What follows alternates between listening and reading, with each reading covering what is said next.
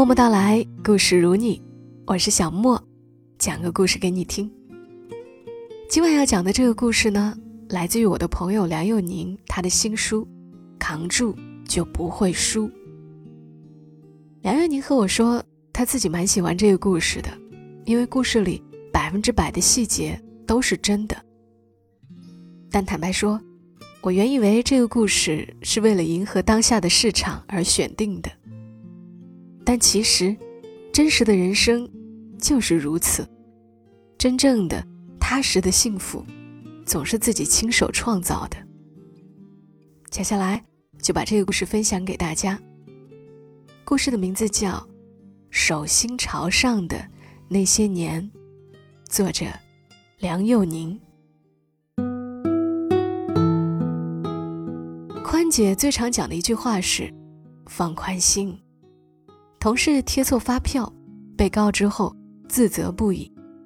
他不嫌麻烦的，又重复了一遍贴票流程后，跟那个新来的男生说：“又不是大错，放宽心。”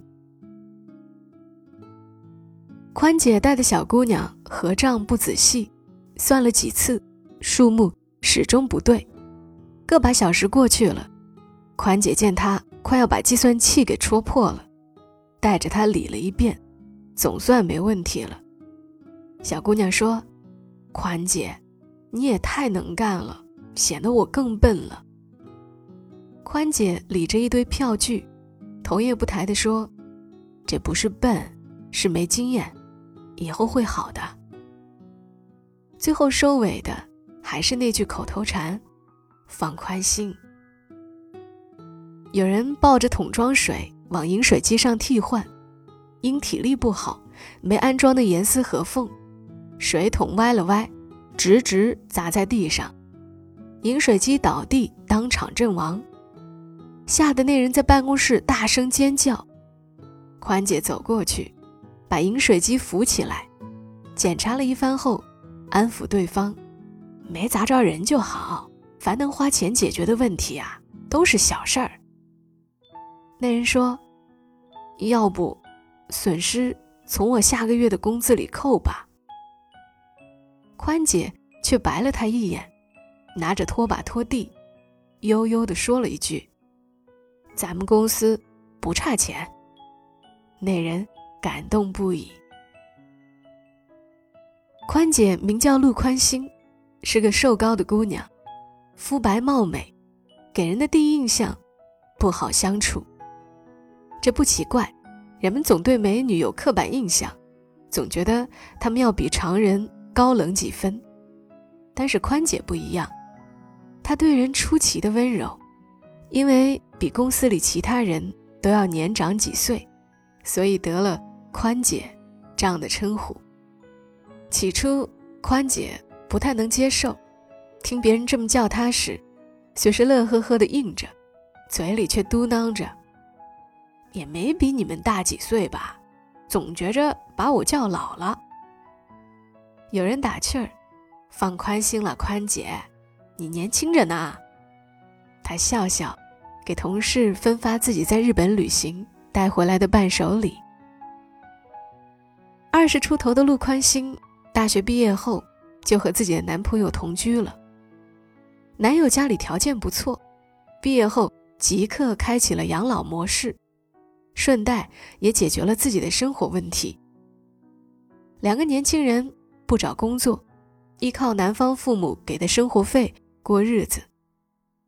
起初倒也觉得没什么，酒吧的酒总是出新花样，商场的专柜里也常上新。与他们一起毕业的同学，为省房租住到六环外，每天通勤两小时。他们俩在家里睡到日上三竿。日子就这么混混沌沌的过去了，倒也没有觉得有什么不妥帖。放眼往外面看去，世界没有因为两个不工作的年轻人就停止运转，而别人跟自己说的更多的也是羡慕二字。于是，自己也就轻飘飘上了天，不费吹灰之力。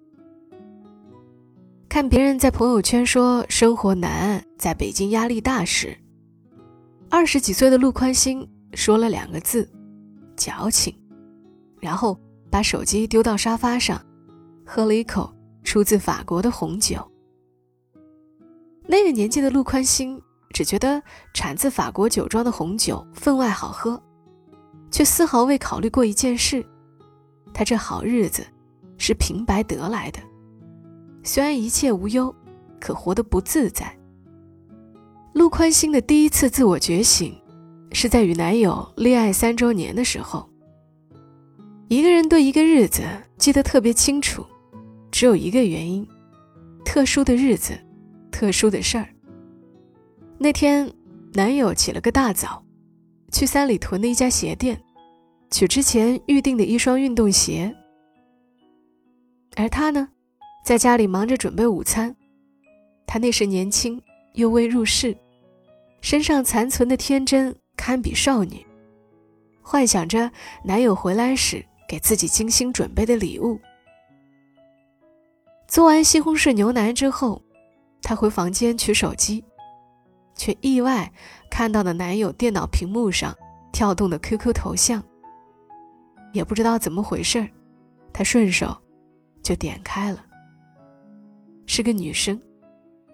她又没忍住翻看了两人的聊天记录。陆宽心的手颤抖不已。回到厨房，他做了一件事，把那瓶准备中午喝的红酒一饮而尽。抖着手，握着菜刀切春笋，刀刀利落，像是在宣泄。男友回来时，他已经做好了四菜一汤。喝汤时，陆宽心抬起头，看着男友。他忽然笑了一下。男友不知所以，问他笑什么？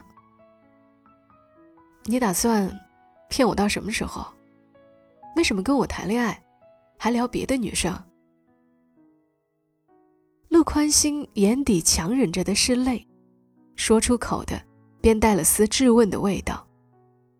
男友却轻飘飘说了一句：“我跟他们都是玩玩而已，你知道。”我将来是要和你结婚的。陆宽心搅动着那碗汤，将眼神挪到了窗外。人间四月，北京的柳絮随风翻飞，不伤人，但会引发过敏。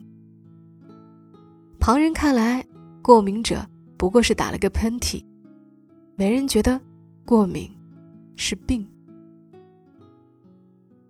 经过那次意外，陆宽心的男友倒也收敛了许多，主动与 QQ 上那人断了联系。从肉眼上来看，两人关系比从前更好了。但在看不见的地方，内心的那条裂缝无法填补。可年轻时候的爱情，道德有时候找不到恰当的位置。多年后，在那句“当然是选择原谅他”。横扫微博热搜榜时，陆宽心笑不出来，因为那就是他自己。后来，陆宽心再回想起来，才发觉那几年的人生简直是大梦一场。如果不醒来，日子倒也能过下去，但总不能一直自欺欺人下去。跟男友同居的那几年，用陆宽心自己的话说是：跟他在一起的那些年，我最擅长做一件事，那就是手心朝上，永远等着他施舍给我爱，给我钱。而我，就像是他豢养的一只金丝雀，万事不缺时，甚至嘲笑窗外翩然起舞的蝴蝶。可我又有什么资本可以嘲笑别人？陆宽心终于有所改变，他决定开始找工作，简历投了几轮都石沉大海。意志消沉之时，意外接到了一个旅游网站的电话。陆宽心口条不错，逻辑清晰，情商不低，虽无工作经验。但也被顺利录取了。她将这一消息分享给男友时，男友正玩着新买的 Switch，头也不抬地应了一声。陆宽心倒也没在意，去厨房给自己榨了一杯果汁。端着喝果汁的时候，突然意识到一个问题：他深爱的人没有一点上进心，甚至懒得为他高兴。这是他的第二次自我觉醒。陆宽心的职场生涯不容易，虽然面试时他展示了完美的逻辑与口才，但口才无法说服打印机自动复印和自动传真。这得手动。陆宽心不会用打印机，他自己后来想起这件事儿时，都想笑。那时恰好有一个同事路过，陆宽心跟他关系还不错，一把拉住他说：“我要回个工作微信，你能帮我复印一下吗？”同事答应了。陆宽心假装在发微信，眼睛却瞟过去。看着同事按了哪几个键，如何操作。同事复印完了，他也学会了。陆宽心大大方方说了声谢谢，却把自己不会使用打印机的事情埋在了心里，锁死了。刚入职时，搜索引擎网站是陆宽心最好的朋友，任何不懂的，只需要输入进去就能得到答案。虽有抄作业的嫌疑，但他做得也算出色。要说遗憾，是有的。她回家与男友分享职场趣事时，男友竟都表现得兴趣缺缺，根本不愿参与进来。而两人的生活也开始有所不同，问题也逐渐随之而来。有天，陆宽心加班到深夜才回家。到家之后，就见男友躺在沙发上睡觉。男友听到动静醒来，抬了抬眼，冲他说：“快去给我做饭，我快饿死了。”他刚忙完落地活动，自己也滴水未进，原本就疲惫不堪，又眼见男友如此，便回答道：“所以我上了一天班。”加班到这么晚才回家，还要忙着伺候你，是吗？你到底是在忙什么？我上十几个小时的班，你能不能自己做顿饭？男友愣了一下，大概是未曾预料到，平日里从不忤逆他、事事以他为重的女友，竟也有爆发的一天。随口说道。你那破工资才三千多，你还干得这么起劲？要我说，你就是有病。那是陆宽心的第三次自我觉醒，她开始披荆斩棘了，而男友却依附于父母生存。很突然的，他倦了。陆宽心拿起放在沙发上的包，说：“我们分手吧。”男友没有挽留，而他第一次没有妥协。陆宽心无处可去，在爱着男友的这几年，她甚至因为男友的一句话，与身边所有的朋友都断了联系。她的朋友都是她男友的朋友，男友活得像个精品，而她不过是个赠品。他早丢失了自我了。陆宽心买了两罐啤酒，坐在台阶上一饮而尽，痛痛快快的哭了一场。哭完又笑了起来。有人路过时，不解地看着身着工作服的陆宽心。他捋捋头发，拦了一辆车，回父母家去了。后来呢？我问宽姐，她笑了笑。他试图联系过我，但我已经不是从前的我了。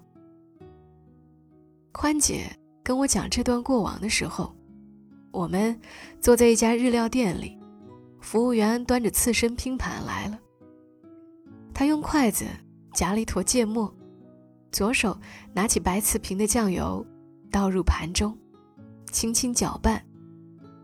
这一系列动作完成之后，他夹起一片三文鱼，蘸了下酱汁，送入口中。他说：“有机会，写写我的故事吧。”宽姐端起一杯清酒，小抿了一口。我笑他：“关于什么呢？”他瞟我一眼，有些傲娇的回道：“一个女性的自我觉醒。”接着，又补充一句：“你放宽心，随便写，我不计较。”我看着他，雕花木窗外，又是柳絮翻飞的四月天。早些年因此而过敏的人，仿佛因为几次自我觉醒，竟也自愈了。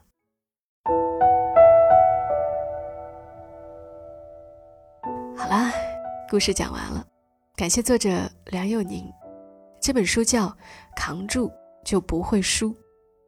在这本书里。他分享了自己人生中让他顿悟的十个瞬间，也讲述了他身边十个朋友在最糟糕的日子里做出的选择。